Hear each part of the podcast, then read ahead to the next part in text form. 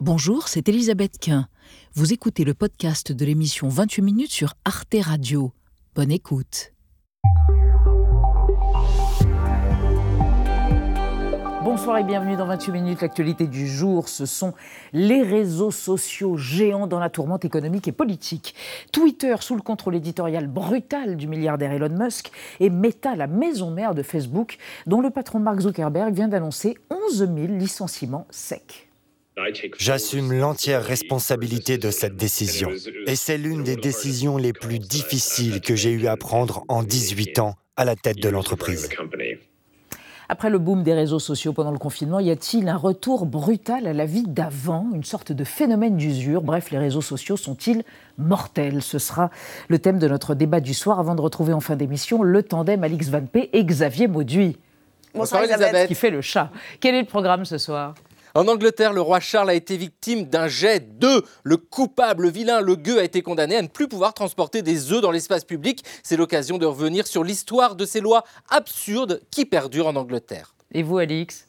Sera-t-il raisonnable dans quelques jours de regarder la retransmission de la Coupe du Monde de foot au Qatar à la télévision? Est-il raisonnable de la part de certains artistes de s'y produire? Ces questions éthiques divisent les personnalités publiques, vous verrez. Oh combien À tout à l'heure. Et pour commencer ce soir, le témoignage d'une enfant de la Lune. Elle s'appelle Olympe Grosvalet, elle a 13 ans, sa peau ne supporte pas l'exposition aux UV, aux ultraviolets, au soleil et à certaines lumières. Elle est atteinte d'une maladie orpheline qui touche un nouveau-né sur un million. Olympe vit protégée, casquée, avec un bouclier en sus. Sa maman, Émilie Giret, coprésidente de l'Association pour les enfants de la Lune. Bienvenue dans 28 minutes, c'est parti.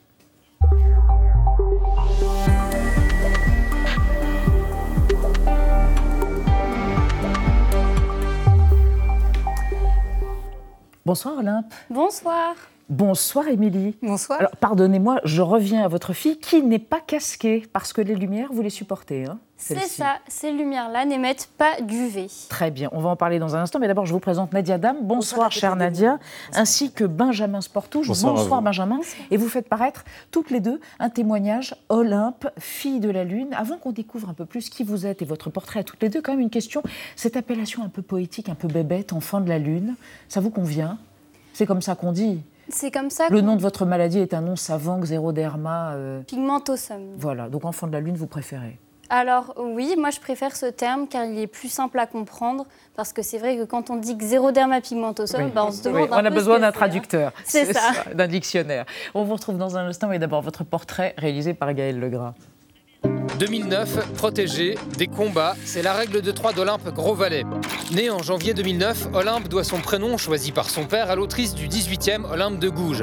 À l'âge de 6 mois, lors d'une consultation classique, un médecin dit Cette peau n'est pas normale, elle est trop sèche et sur son visage on voit de petites taches.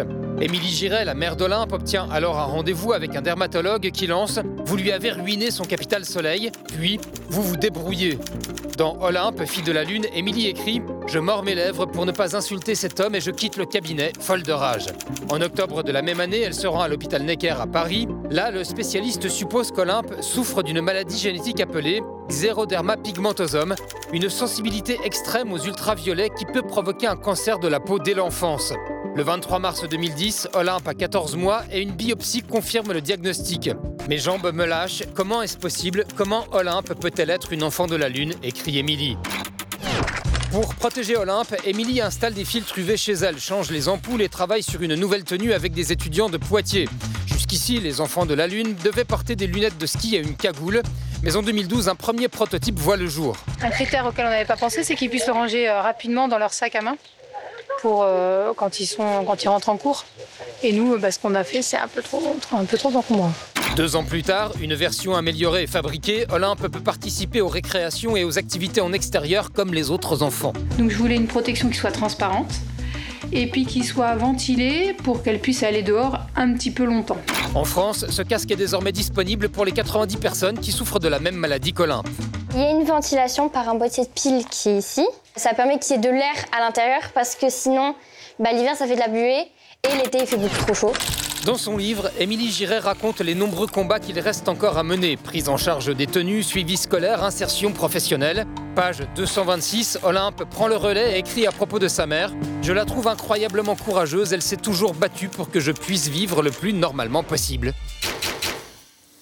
Et pourtant, qu'est-ce que vous avez dégusté au début Et vous le dites euh, sans honte, vous avez été en état de révolte absolue, Émilie Giray.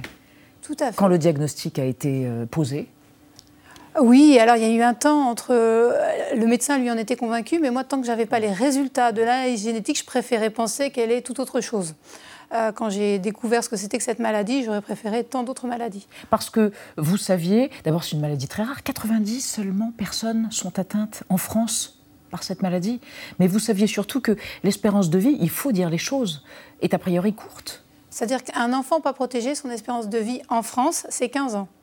Donc si on, on décide, parce que quand il n'existait rien pour ces enfants, euh, les parents avaient la possibilité soit de vivre en cycle inversé, c'est-à-dire de nuit, mais de nuit on vit avec personne, bien euh, ou alors bah, de laisser vivre son enfant en acceptant qu'il disparaisse très vite. Alors, vous, vous dites au début du livre, c'est tout à fait bouleversant. Le paradis pour moi, c'est quand il pleut l'été et que je me baigne en sachant que, comme il n'y a pas de soleil, je ne risque rien. Et là, on comprend à quel point tout est quand même bousculé et renversé dans votre condition de- de- d'enfant de, la Lune. Oui, oui, bah c'est vrai que pour moi, l'été, quand il pleut et qu'il fait gris, ça peut paraître étrange pour les autres personnes. Mais pour moi, euh, je dirais pas quand même que c'est le paradis, mais c'est quand même des conditions que je préfère euh, que quand il fait très très chaud euh, et que c'est la canicule, euh, par exemple. Évidemment, Benjamin. Et le regard des autres, quand même, vous en parlez, hein, il est toujours difficile à vivre parce qu'il y a une incompréhension et parfois des moqueries. Oui, c'est vrai que la moquerie qui revient euh, le plus souvent, c'est euh, Oh, regardez, il y a un cosmonaute. Parce que c'est vrai que quand même, ma bulle ressemble euh, beaucoup à celle d'un cosmonaute. Et, mais du coup, ces moqueries, j'essaye de ne bah, pas y faire attention et, qu'elles n'impactent pas ma vie. Parce que sinon, euh, bah, je serais Bah, sinon, en vous ne pouvez plus vivre. Oui, Bien voilà, hein. Mais alors, vous dites, c'est plutôt les adultes que les enfants. Les enfants sont euh, solidaires, compréhensifs, camarades. Et vous avez été confronté à pas mal d'adultes, euh, mais même désagréables. Oui, oui, bah oui, c'est vrai que les enfants, c'est jamais méchant, c'est toujours dans l'interrogation, ils se demandent toujours ce que c'est. Alors que les adultes, des fois, bah, ils, ont des, ils ont des critiques euh, bah, qui plaisent parce que c'est c'est pas. Vous êtes, en, vous êtes en quelle classe, pardon de vous couper, Olympe? Vous êtes en quelle classe? Troisième. En troisième.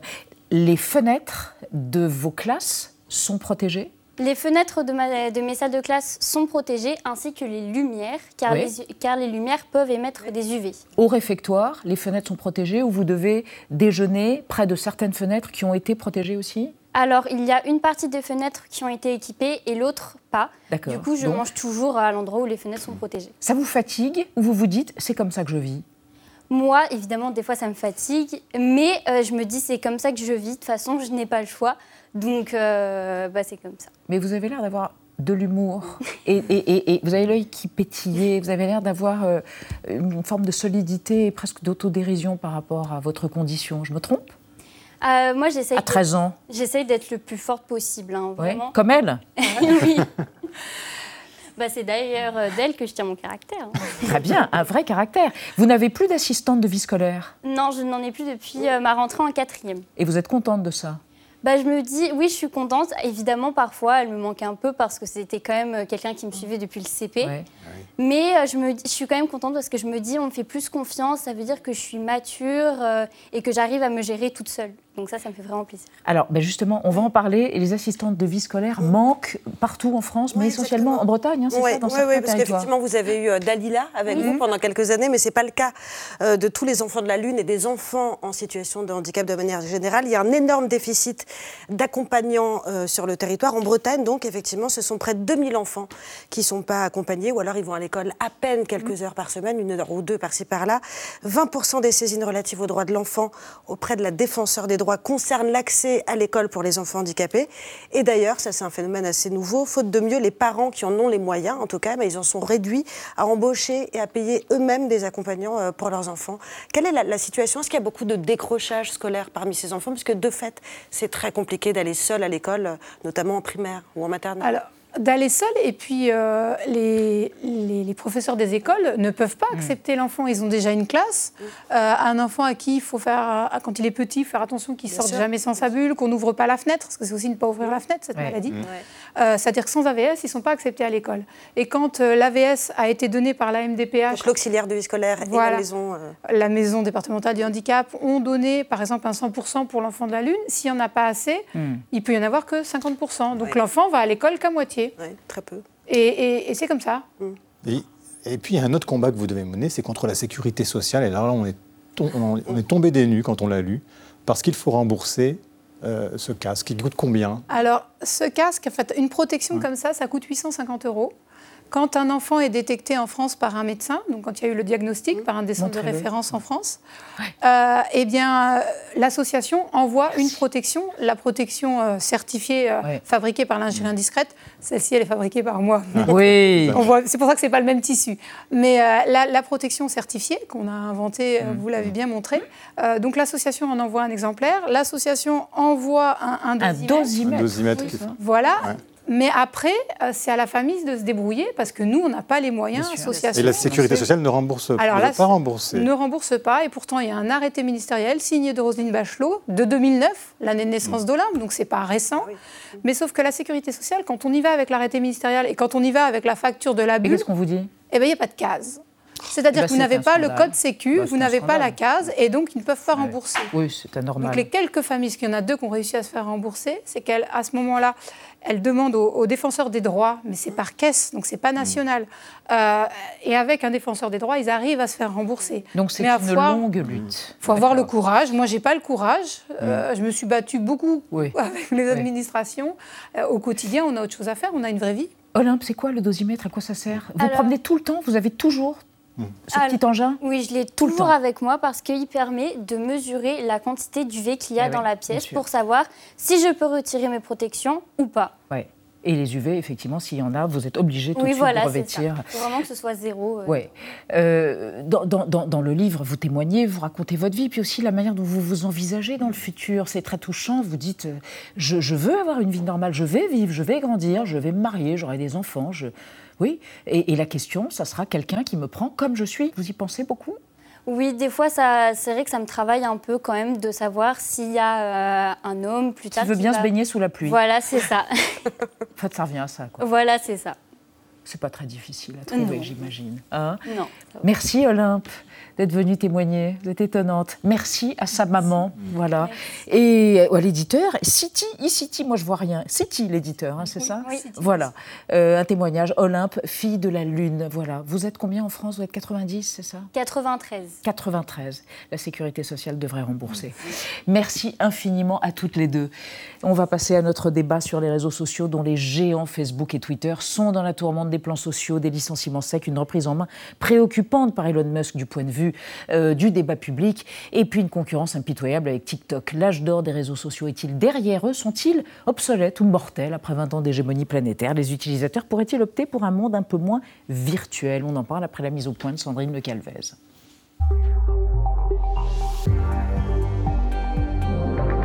Un licenciement par mail. En quelques clics, la moitié des effectifs de Twitter a été remerciée. 3500 salariés sur le carreau, comme cet ingénieur français employé au siège de la plateforme à San Francisco.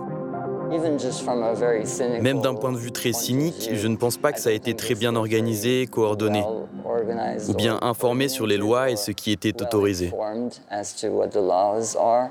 Ce management expéditif coïncide avec l'arrivée du nouveau propriétaire de Twitter, le fantasque milliardaire Elon Musk. Il y a deux semaines, il a fait son entrée au siège de l'entreprise, un lavabo dans les bras, comme un signe que ça allait déménager. Quelques jours plus tard, il a annoncé un système d'abonnement payant qui pourrait être mis en place à compter du 29 novembre. Résultat, les annonceurs, qui représentent 90% du chiffre d'affaires de Twitter, fuient le réseau social. Dans la Silicon Valley, un autre géant rencontre de graves difficultés. Pour la première fois depuis sa création en 2004, les revenus de Facebook baissent et l'entreprise devenue Meta va licencier des milliers de salariés. Je tiens à dire que, honnêtement, je prends l'entière responsabilité de cette décision. Mark Zuckerberg, également à la tête de Messenger, WhatsApp et Instagram, subit la concurrence du chinois TikTok et il paye un pari risqué, un projet de monde virtuel jugé coûteux et déraisonnable par Wall Street. Nous nous concentrons sur la construction d'une technologie qui donnera vie au métaverse. Alors, deux ans après la crise de la Covid qui a boosté l'utilisation des réseaux sociaux, les géants de la tech habitués à une croissance à deux chiffres se retrouvent-ils fragilisés? Omniprésents dans notre quotidien et dans le débat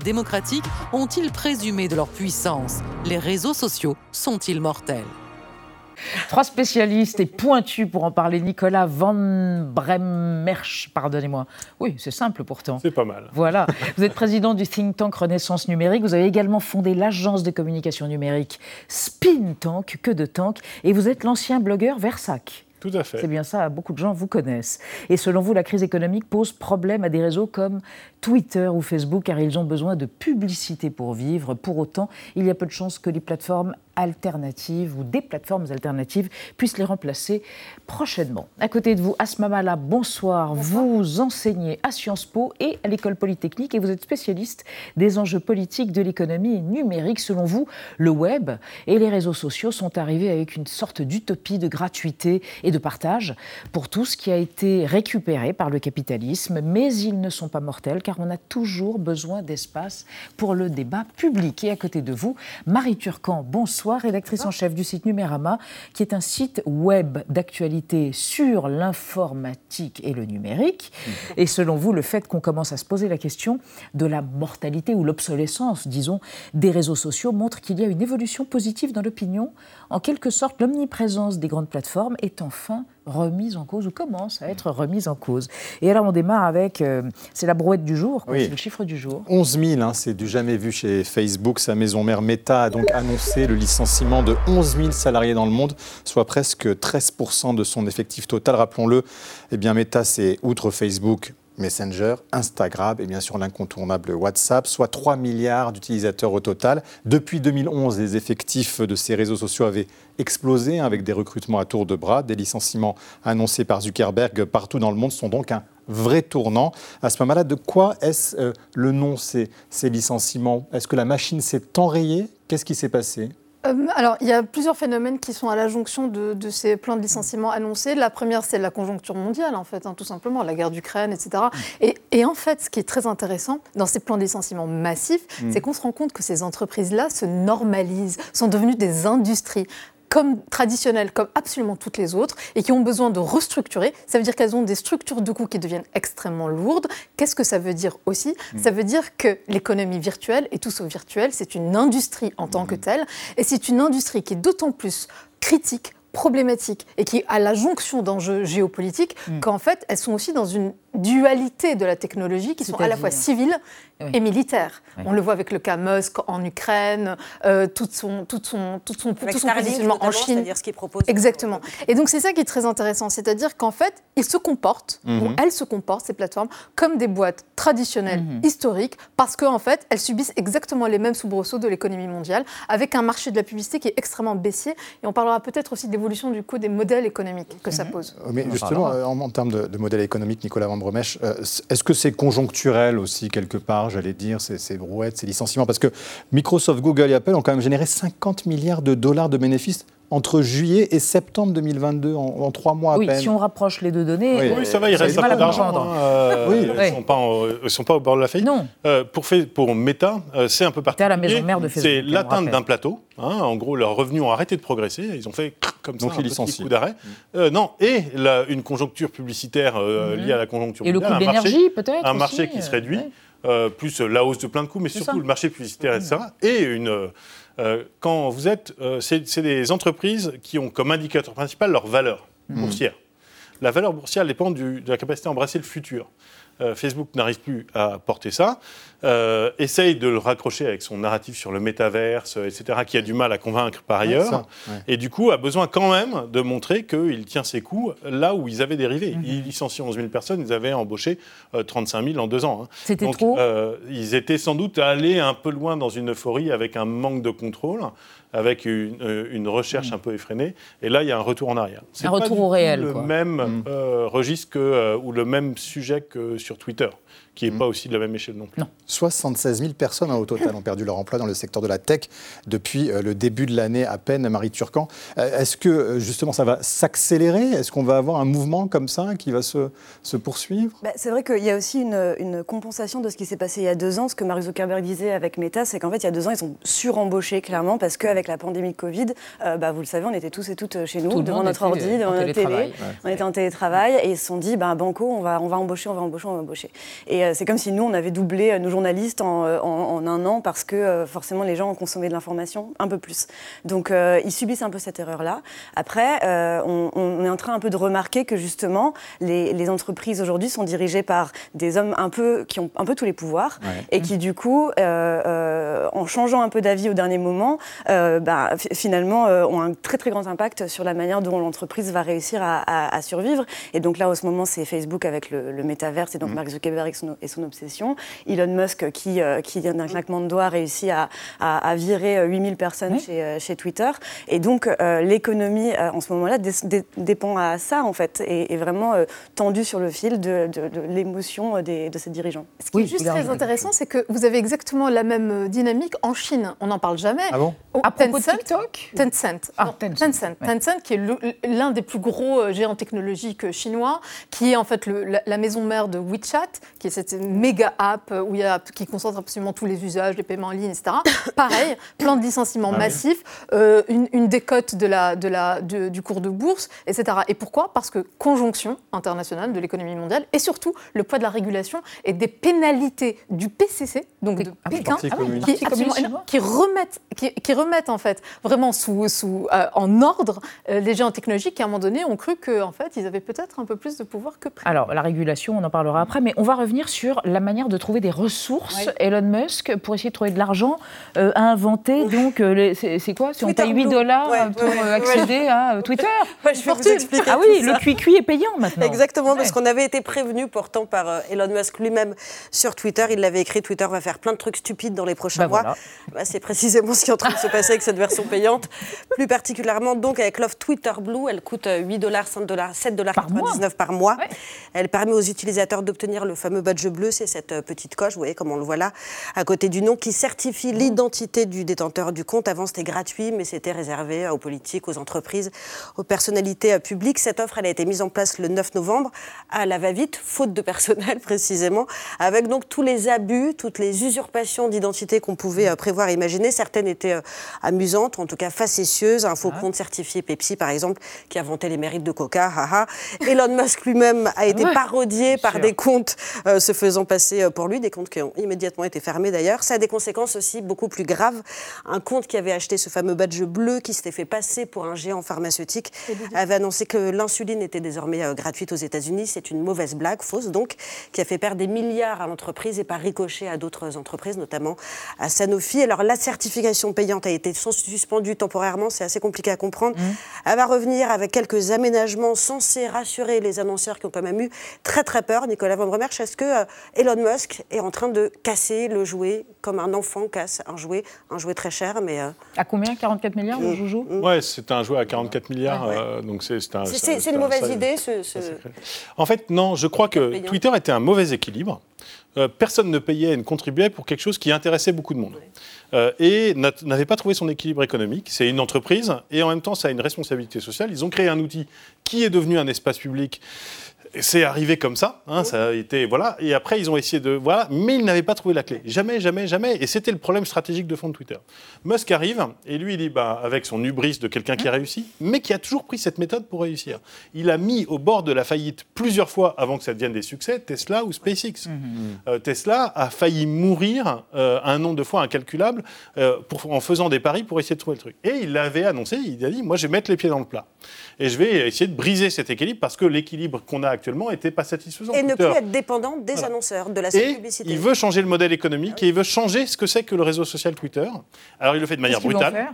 Il le fait de manière euh, un peu épouvantable. Ça nous mmh. fait tous peur. Nous, en tant qu'utilisateurs, qui étions bien contents de profiter de Twitter sans avoir jamais à payer ni à rien faire, juste à contribuer, à participer, à utiliser l'outil, mais qui n'avions pas de contrôle. Et donc, du coup, on est tous un peu euh, acteurs du débat public, un peu perturbés. Et, ça emporte à court terme des, vraies euh, conséquences. En revanche, le pari qu'il fait à long terme, on ne sait pas, on peut lui faire crédit d'avoir réussi parfois.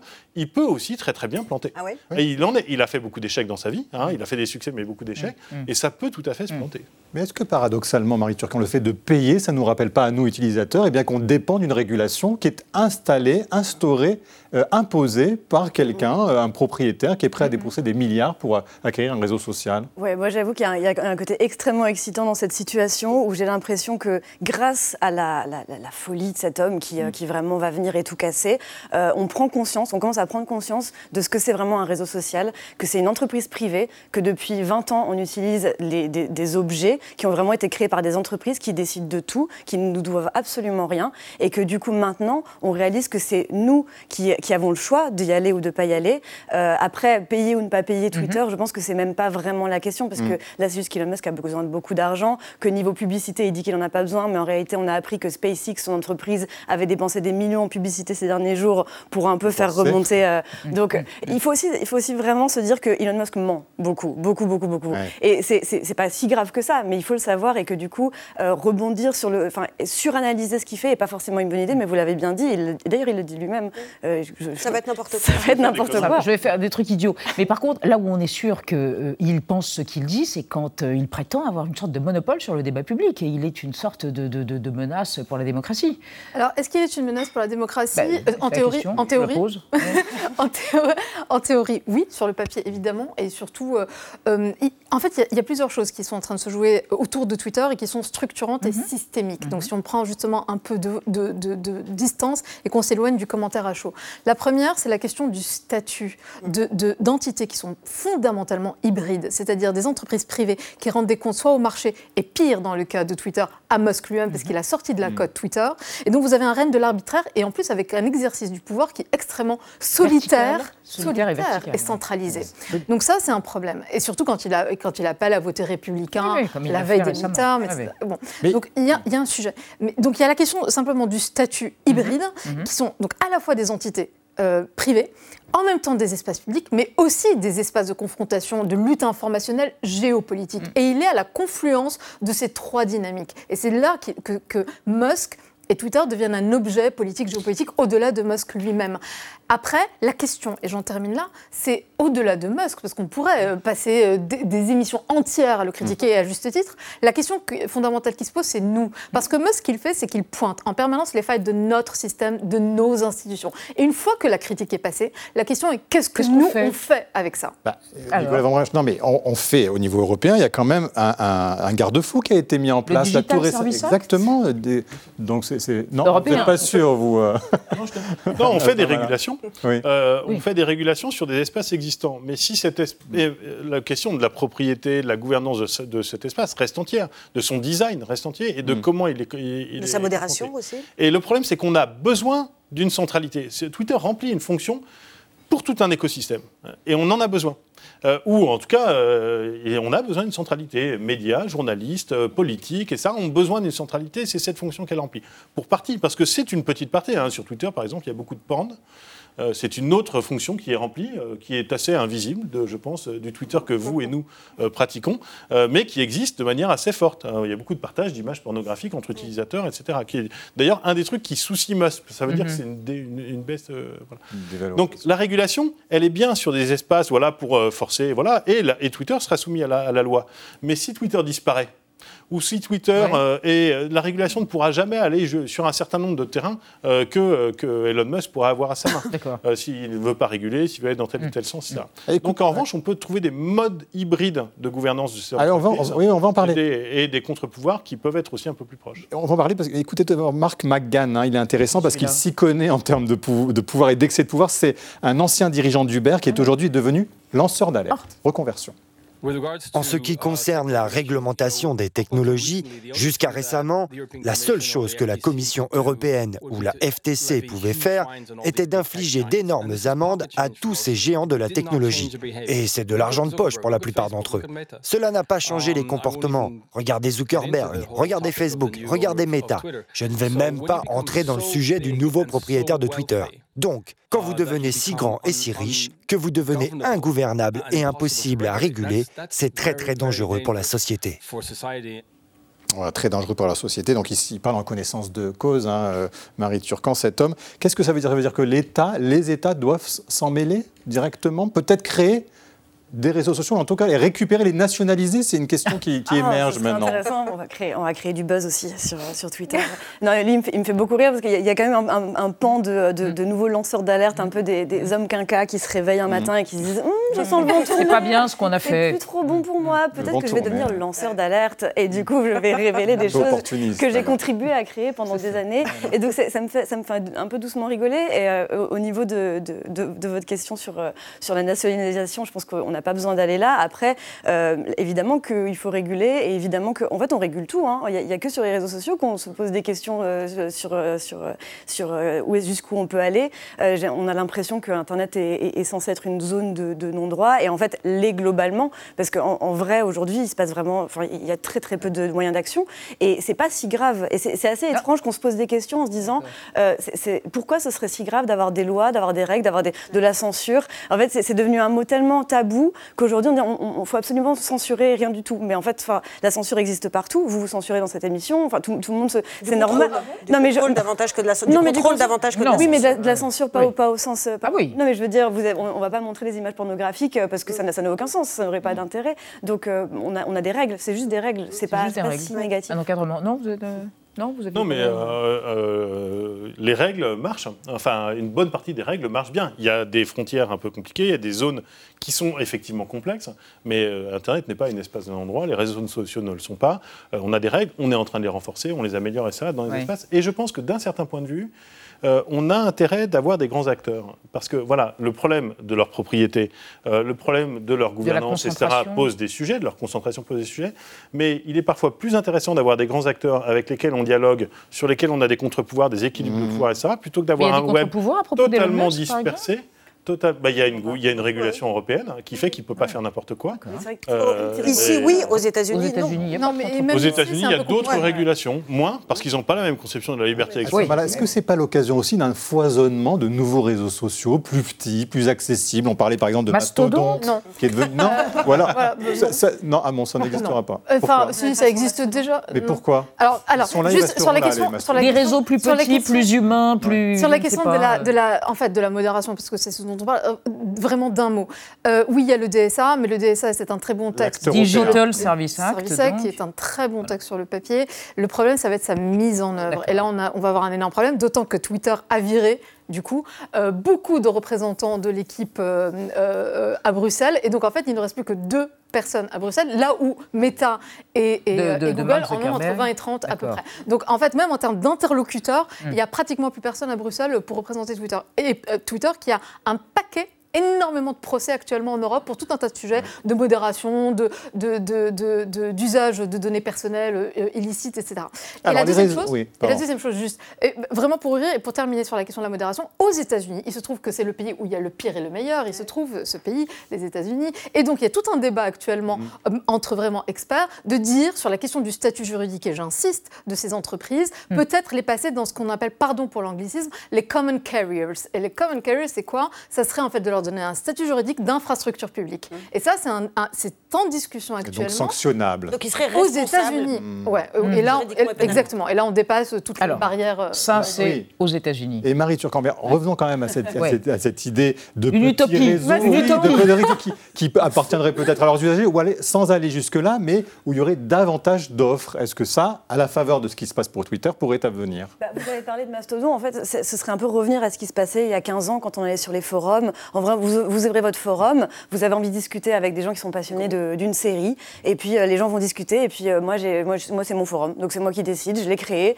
euh, c'est moi l'administratrice, je vais nommer quelques modérateurs, modératrices, et puis c'est nous qui allons faire un peu notre, notre petite loi sur ce forum-là, et puis si vous n'êtes pas content, bah, vous irez sur un autre forum, et vous irez sur un autre forum, et ça peut être, évidemment, c'est utopique sur le papier, donc ça a l'air sympa. Maintenant, dans le monde politico-médiatique dans lequel on vit aujourd'hui, comme vous l'avez dit, on a besoin d'une espèce de centralisation parce que, évidemment, s'il se passe un truc sur mon forum de série, et s'il y a un, il y a un- où- où- comment est-ce que les autres le sauront C'est c'est un peu ça la question. Et du coup, c'est un- à la question, qu'est-ce qui va rester si on n'a plus Twitter, si on n'a plus ces plateformes centralisées, notamment en termes médiatiques ben, En fait, il va, il va rester des choses qui ne sont pas forcément très positives non plus, des chaînes d'information en continu, euh, des, euh, des, Du des- bruit, des- le bruit médiatique. bah, bah, bah, beaucoup de bruit en fait. Et finalement, y aura, il y aura encore peut-être moins de contre-pouvoirs. Mhm. Euh, après, il y aura aussi peut-être moins de bruit. Et c'est vrai que peut-être qu'on va pouvoir commencer à se poser la question de est-ce qu'on a besoin d'avoir un avis sur tout en permanence permanence. Est-ce qu'on a besoin de converser? Est-ce qu'on a besoin d'être écouté en permanence tout le temps? Pour ce qu'on dit. Les vertus du silence. Alors justement, vous évoquiez ces fameux euh, des blogs, enfin voilà, votre blog à vous par exemple. Et ben regardez, c'est l'archive,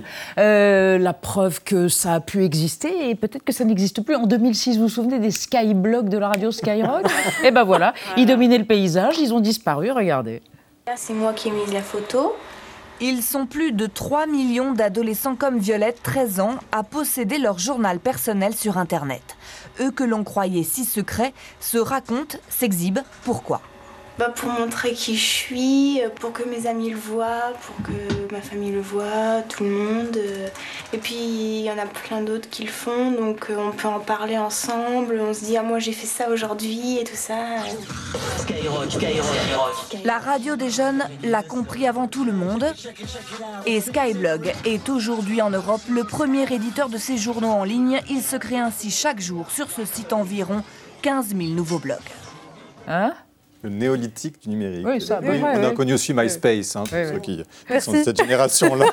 Mais non, ce que ça pose comme question, Nicolas Van Bromerch, quand on regarde ça, c'est que l'obsolescence des réseaux sociaux, on le voit, ça, a toujours été dans leur ADN quelque part, c'est pas nouveau. Mais euh, moi, je pense qu'on est à un moment un peu de bascule, un peu mhm. critique, mhm. où de nouvelles solutions pourront émerger. En revanche, l'idée de rêver un, un web fragmenté, mhm. euh, etc., pose aussi d'autres problèmes hein, de fragmentation, de polarisation, euh, etc.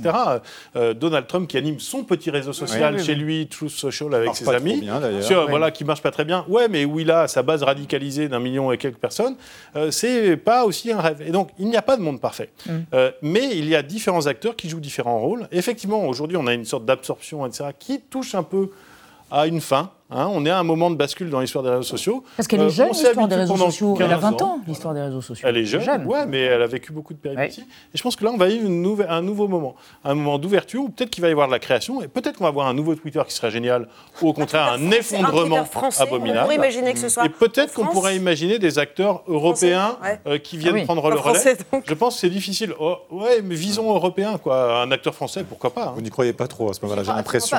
Enfin, les hypothèses qui vont se poser, à mon avis, mais, euh, mm. mais l'histoire nous le dira, ça va être de, deux choses une. Pour revenir à Twitter, prenons le cas d'usage Twitter pour, euh, pour voir un peu les dynamiques. Soit en fait, euh, Musk réussit son pari et à ce moment-là, ça va pas rester Twitter, ça va devenir sa fameuse X-App, qui est son gros projet mm. industriel de méta-app qui va centraliser tous nos usages. Et attention, Parlez ça, pour vous. Ça, pose, ça pose la question de la concentration, de la captation des données, parce que par ailleurs, il a Starlink. Donc il a aussi les données d'en haut.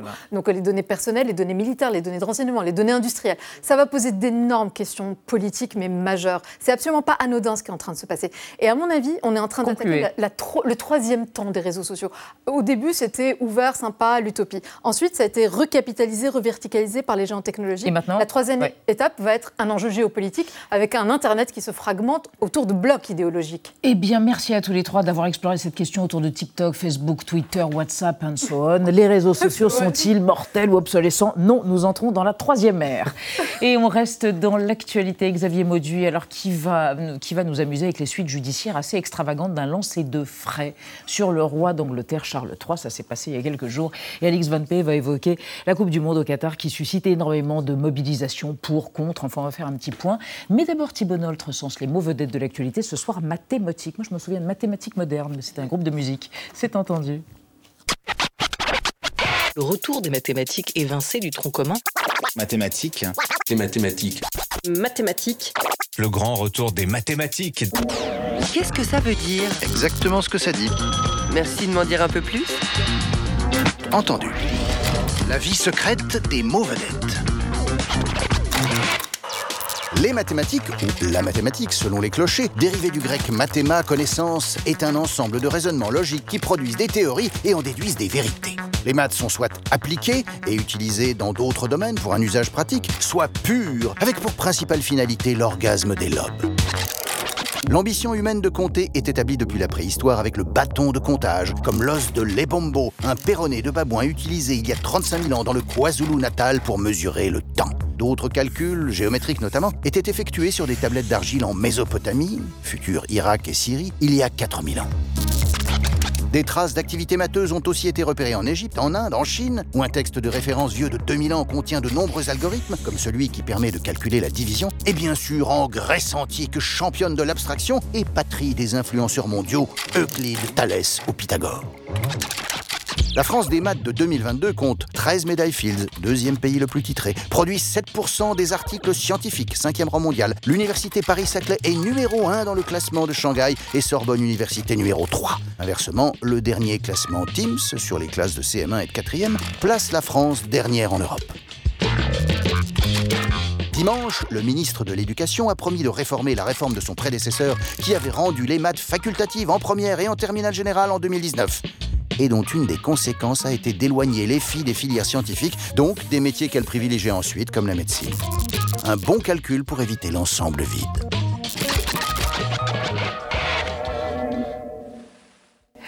Merci Thibault Nolte. Bonsoir Alix Van P. Bonsoir Xavier Maudieu. J'ai l'impression que vous avez des petits œufs, mais c'est des fleurs en fait. Ce sont des petites fleurs. Parce qu'en général, vous êtes toujours en accord avec vos thématiques.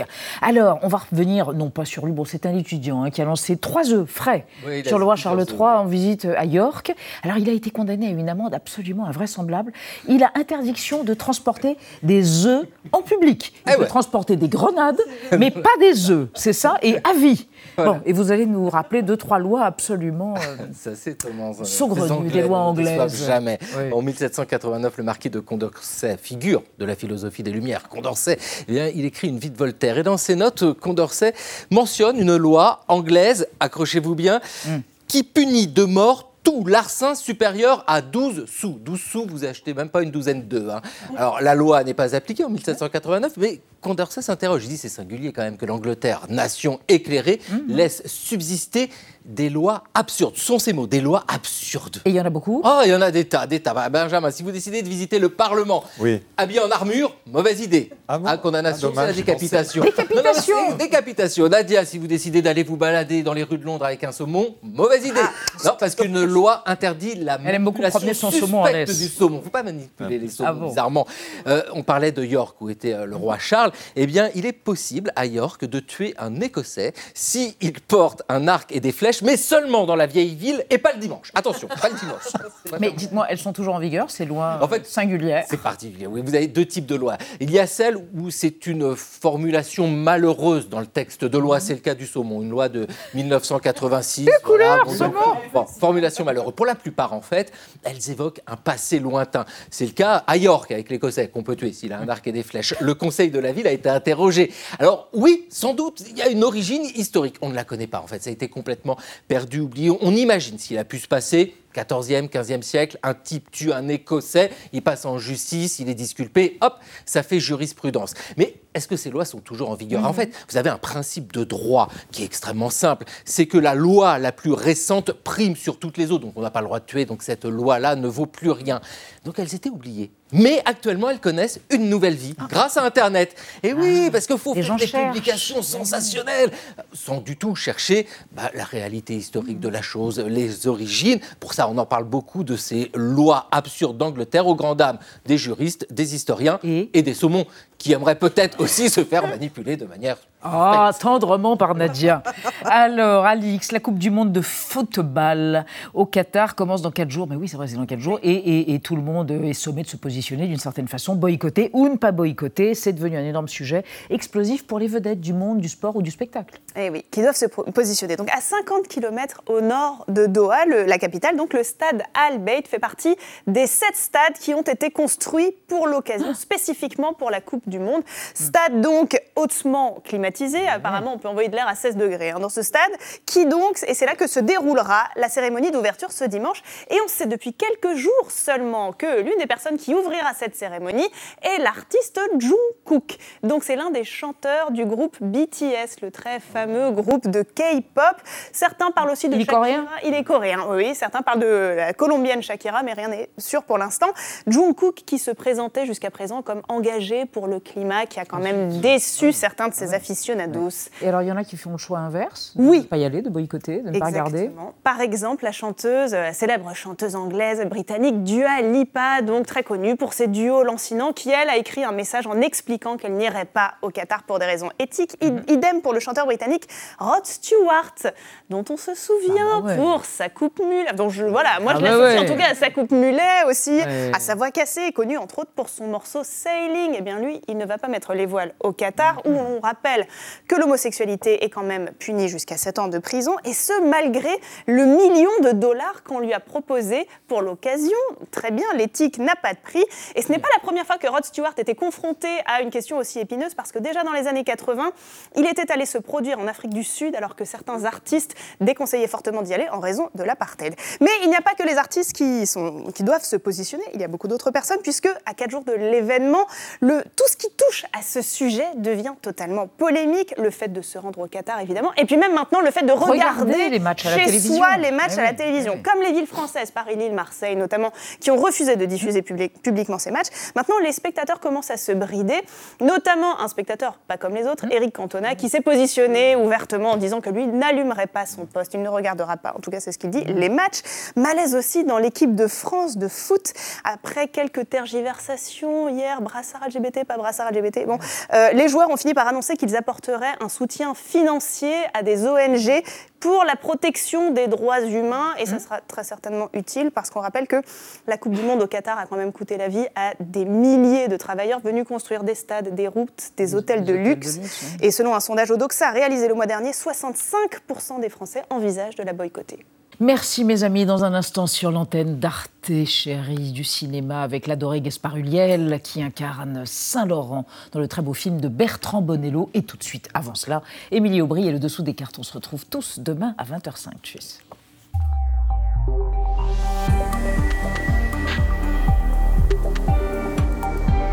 Retrouvez le podcast de 28 minutes sur toutes les plateformes de podcast et sur arteradio.com. Et pour soutenir l'émission, abonnez-vous, commentez, critiquez, mettez des étoiles et partagez le podcast avec vos proches.